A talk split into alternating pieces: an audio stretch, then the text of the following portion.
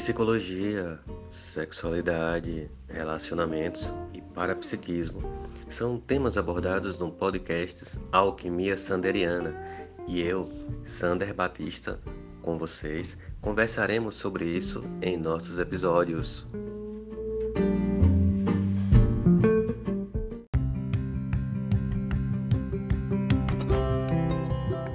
O podcast Alquimia Sanderiana tem o apoio do Chalé da Chapada, no Vale do Capão, Chapada Diamantina, o melhor lugar para se hospedar.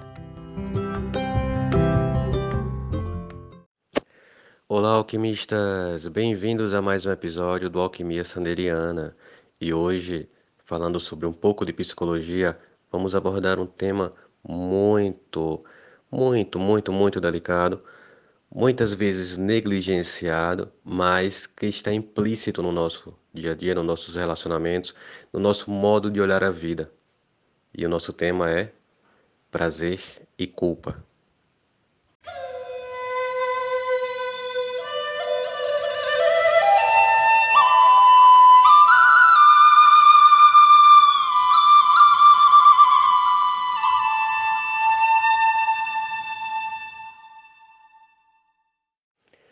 Quanto mais sofrido, melhor o resultado.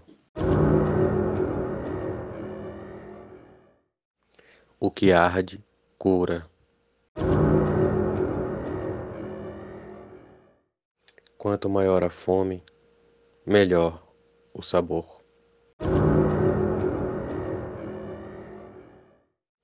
Os últimos serão os primeiros.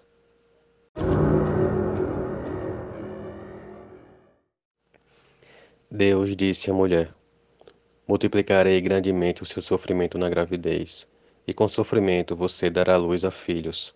Seu desejo será para o seu marido, e ele a dominará. Gênesis 3,16 E dessa forma, a mulher proíbe-se do prazer, para que esse futuro marido, que ainda não conhece, desfrute dele.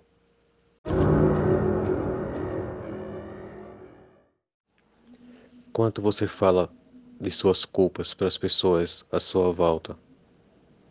Quanto você fala de prazer para as pessoas à sua volta.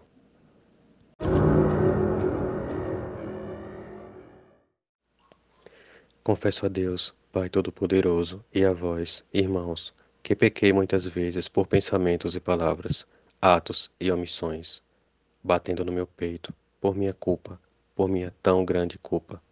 A culpa é o meu batismo.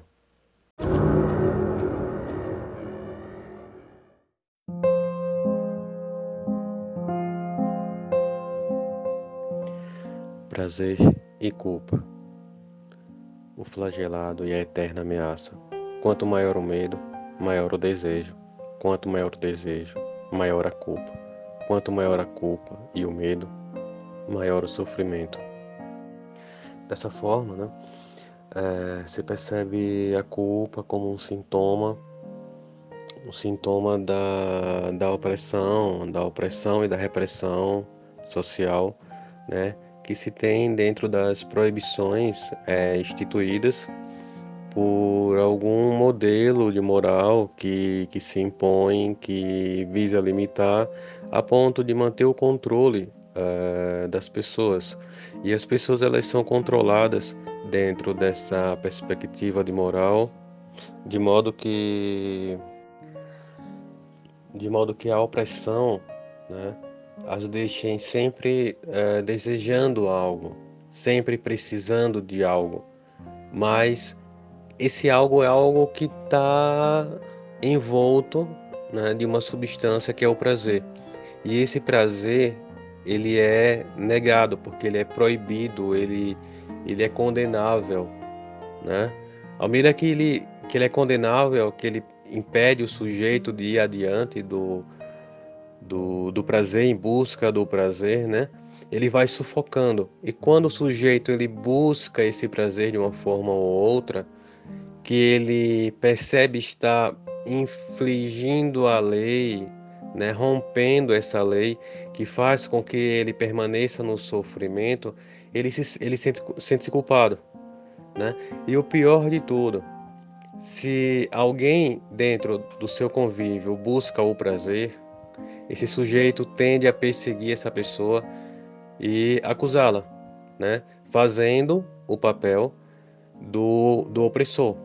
E isso nos faz lembrar muito é, o texto Totem e Tabu, né, de, de Freud, e que ele fala isso, né, que os irmãos, né, eles são iguais, que e eles uh, mantêm uma postura de reverência ao totem, que é o substituto de um Deus que foi morto pelos irmãos para que ninguém outro ocupasse esse ponto e gerasse a opressão. Uma tentativa é, ilusória de romper a opressão. Ilusória no sentido de que, embora haja um totem que representa o tabu a ser respeitado, né? Todos vigiam todos para que ninguém faça aquilo que todos gostariam de fazer, né? Gaiaça já dizia isso.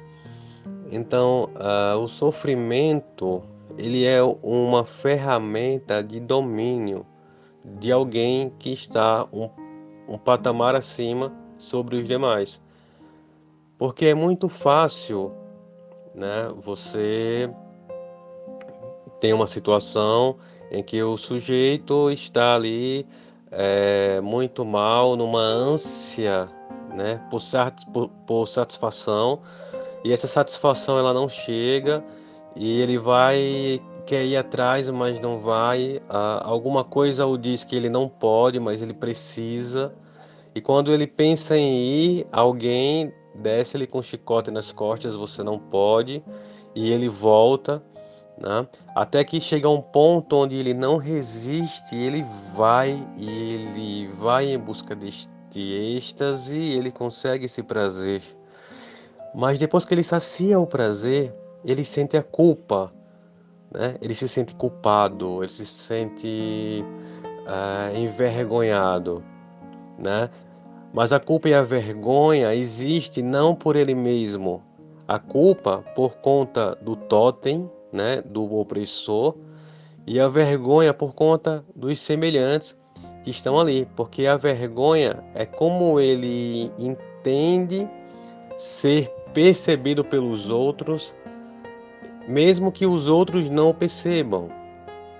Então a vergonha né, é, é se projetar no olhar do outro e imaginar uma punição que o outro possa é, imaginar, né, por sua vez, contra si mesmo.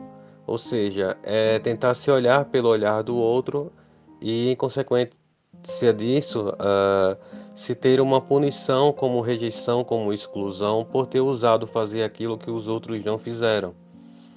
É muito complexo, né?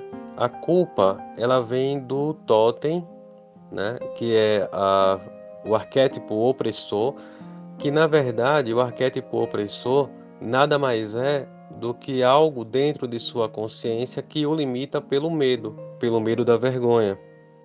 E nesse sentido, o totem, que é a representação de qualquer é, lei moral, lei religiosa, ele existe dentro da cabeça do sujeito, né, como algo que foi alimentado desde a sua infância né?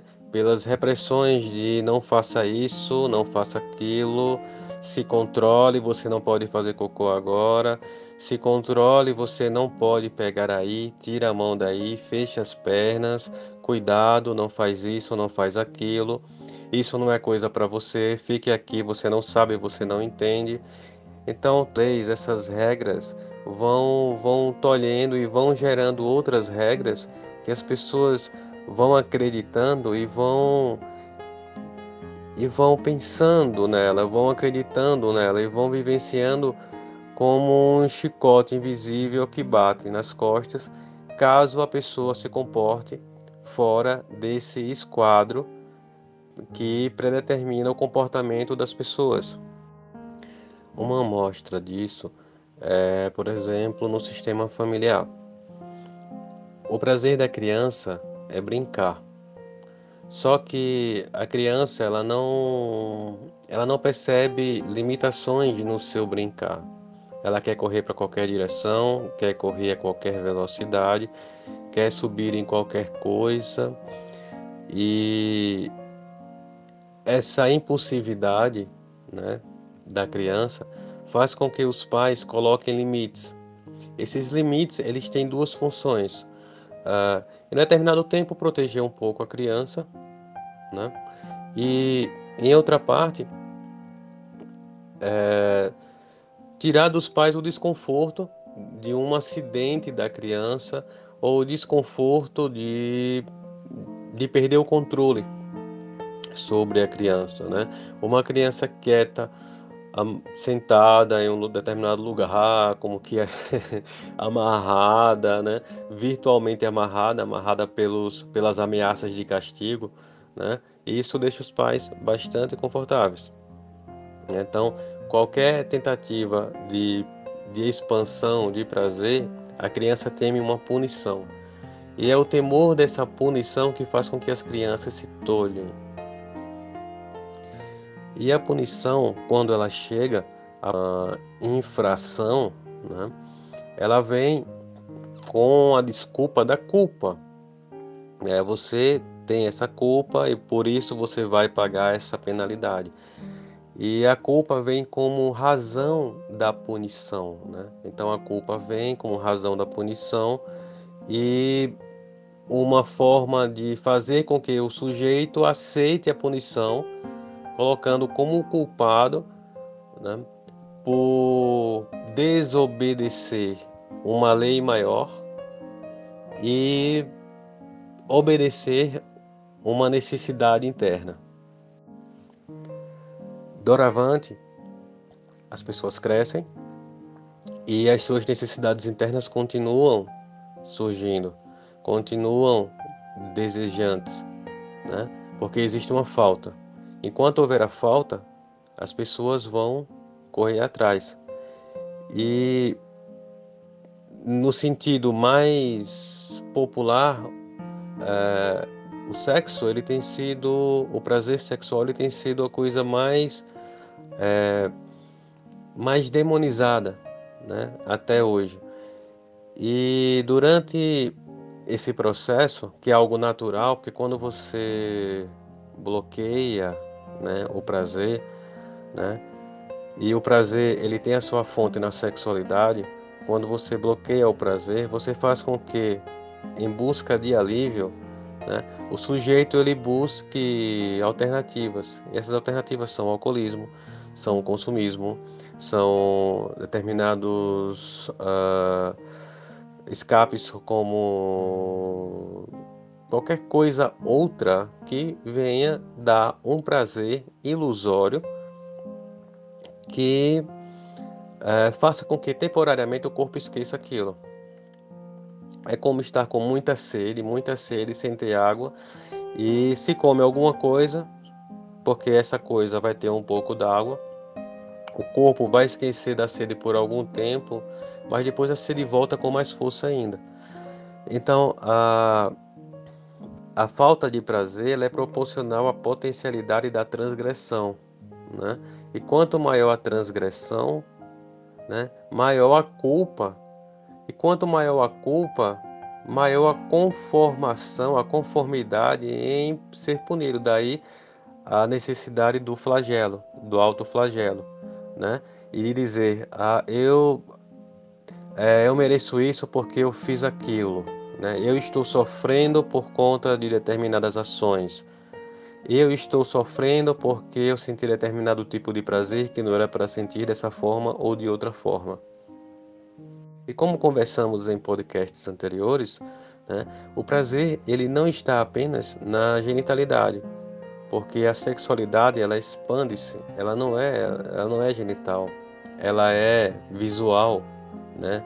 Ela é o direito de você ver uma paisagem bonita, de você ver um jardim bonito, de você ver uma paisagem natural extraordinária, em sentir um perfume de uma erva, um perfume de uma flor, em sentir um toque de outra pessoa, um toque quente, um toque sexual, em ouvir uma boa música, ouvir o som do vento, ouvir o canto dos pássaros. Então, isso tudo né, envolve a sexualidade e envolve o prazer. E quando se dedica tempo demais a isso, se diz que você é uma pessoa vagabunda, Vagabunda porque você não está sofrendo para conseguir o pão que você tem que comer. Você tem que sofrer, você tem que trabalhar para sofrer. Né? Se você quiser ter algo, você tem que batalhar por isso. O que é, que é batalha? Batalha é guerra, enfrentamento, é, é sangrar, é o culto do horror, é o culto do sofrimento. Trabalhar é se forçar a algo que não é agradável, né? Porque quando você faz algo que você gosta, você não trabalha, você se diverte. E muitas pessoas sentem culpa por serem por serem contentes no seu ganha-pão, né? Então, o fato de você se divertir e ganhar dinheiro com isso as pessoas são inconscientemente. É, elas se flagelam, elas se culpam, o que é um absurdo. E tem algo de muito errado nisso. Quando nós observamos ah, os nossos dias da semana, o dia de segunda-feira é o dia onde mais acontece suicídio, porque é o dia que as pessoas mais adoecem, mais deprimem. A grande maioria das pessoas vão para o trabalho na segunda-feira totalmente descontentes, deprimidas, porque estão trabalhando em algo que não é da vontade delas, mas que estão ali porque alguém quer que elas estejam ali. Porque na maioria das vezes as pessoas não são o que elas são, elas são o que as pessoas querem que elas sejam porque elas têm que cumprir um determinado nível de patrimônio, um nível de satisfação a dar para aquela sociedade punidora que toma o lugar do totem e que a coloca numa situação de vergonha e de exclusão caso ela não obedeça esses ditames impostos. E assim passa-se o decorrer da semana até chegar no final de semana. E daí todos dizem sextou, que é o dia mais eufórico da semana, é o dia que as pessoas se sentem livres do ar do sofrimento, é o dia que elas se permitem gozar, é o dia que elas se permitem é, aproveitar qualquer coisa, é o dia que elas se permitem ser feliz. Né? Então na sexta-feira é o dia do pé na jaca, é o dia da diversão, é o dia da orgia, é o dia do prazer, com P maiúsculo, para que no sábado né, elas se recuperem de toda essa carga de prazer, né, para que elas tentem colocar o pé no chão e tentar entender o que é a vida delas. São cinco dias de tormenta e um dia de, de prazer. Né? E no sábado elas refletem sobre isso, elas passam o dia tentando compreender. Talvez seja o dia mais saudável de sua semana, para que no domingo ela possa novamente deprimir, porque ela sabe que no outro dia é o dia do verdugo. É o dia em que ela vai ser a vítima. É o dia da tortura. É o dia que ela vai dar de cara com o sofrimento mais uma vez, naquele mesmo horário. E será assim por mais cinco dias, até que chegue uma sexta novamente. E aí ela vai ficando nessa, nesse ciclo de adoecimento para o resto da vida, por 30, 35 anos. E a vida vai embora. E todo o prazer foi negado. E a culpa? A culpa não será mais pelas, pelas coisas, pelas transgressões feitas. A culpa será pelas obediências ao sistema, pelas obediências ao totem, pelas obediências aos irmãos que, como o caranguejo depressivo, o prenderam no fundo do cesto. O conto do caranguejo depressivo é um conto regional de Alagoas que fala sobre um, um cesto e que se você colocar um caranguejo dentro do cesto, ele consegue sair. Mas se você colocar a partir de dois caranguejos, nenhum dos dois sai. Porque o que tentar sair, o de baixo puxa. E assim se sucede com mais caranguejos. Ou seja, um cesto de vime com um caranguejo, ele foge. Um cesto de vime com 100 caranguejos, 200, 300 caranguejos, nenhum deles escapam, porque nenhum deixa com que o outro saia. Nesse sentido, é muito importante aprender a saber o que se quer. É muito importante autoconhecer-se, tentar entender o que me dá prazer, o que me dá felicidade, o que vai contra aos meus pensamentos mais íntimos. O autoconhecimento, só o autoconhecimento pode nos libertar. O prazer, por sua vez, é o indicador de tudo que que faz o que nos faz bem. O, o prazer, ele é a, ele é o sinal de que de que algo é bom. O prazer, ele é totalmente benéfico, né? O que nos diz se um alimento está bom ou não? O cheiro o aroma. Um alimento cheiroso nos mostra que é convidativo. Um bom paladar né, nos traz uma satisfação. Um abraço gostoso, uma, uma boa paisagem a ser vista, uma bela paisagem a ser vista. Então, o prazer ele é um, um indicativo de, de satisfação. E o que é satisfação se não o preenchimento da falta? Né? Que nos causa o sentimento de, de plenitude. Estamos com plenitude quando estamos plenamente satisfeitos, satisfeitas. E a nossa força interior chamada de, de libido, elas nos, nos impulsiona para isso. Né? A libido nos leva para o que para o que é bom, para o que é saudável. É, quando se está com sede, se percebe que a água é boa quando ela é fresca, quando ela é inodora, quando ela é agradável, refrescante. A gente sabe que é bom dormir em uma cama macia, quente, aconchegante. Então, é o prazer, é quando se respira e se sente confortável com respirar. É quando sentimos o oxigênio acariciando nossas narinas, nossos pulmões, todo o frescor do oxigênio dentro de nós.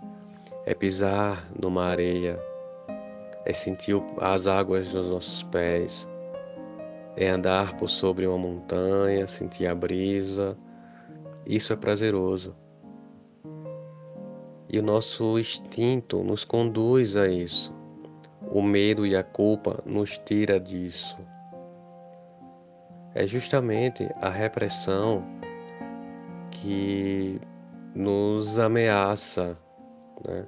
que nos faz adoecer, que nos coloca em conflito. Faço ou não faço?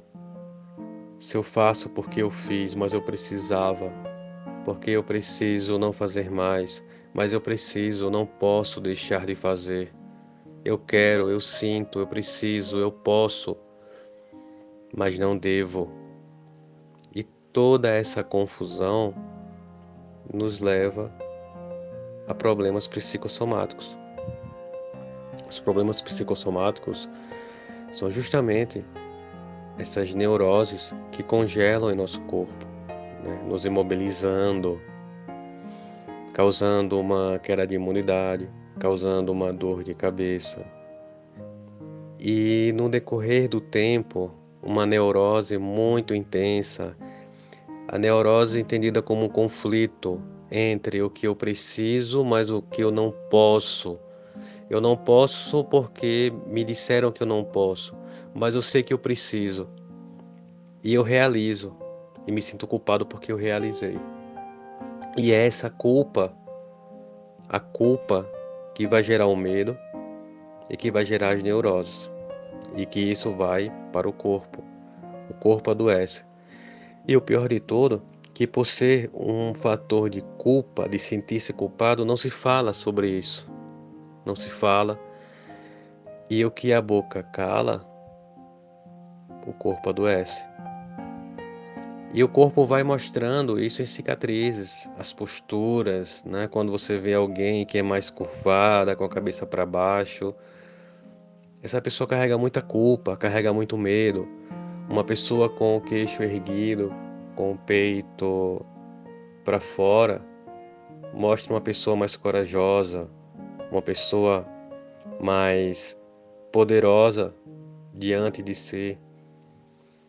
Então as pessoas elas carregam esse trauma no corpo.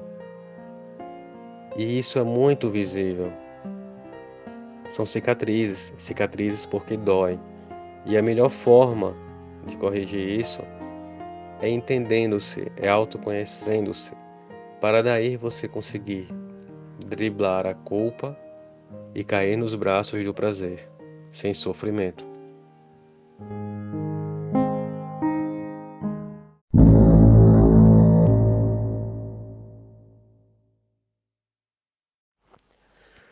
Não sejamos uma pessoa que entrega a nossa liberdade ao eventual salvador do nosso destino.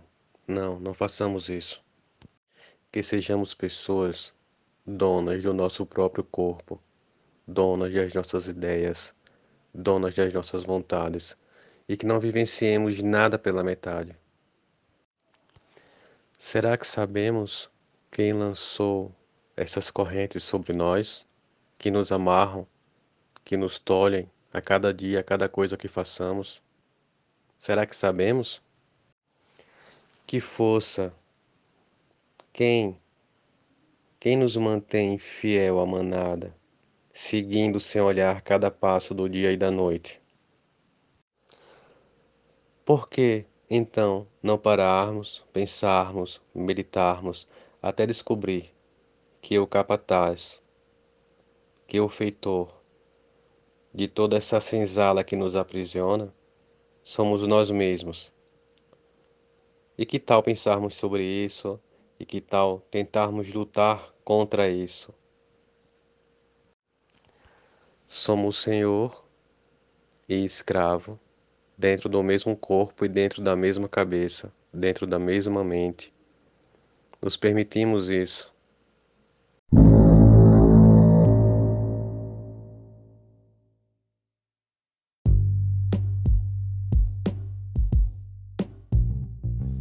E após essas reflexões, deixo a nossa pedra filosofal de hoje, que é o livro de Wilhelm Reich, Escuta, Zé Ninguém. Esse livro é libertador. E outros livros de Reich nos levam ao pensamento do que é culpa, do que é o prazer e por que merecemos o prazer e não a culpa. Até mais e até o próximo episódio.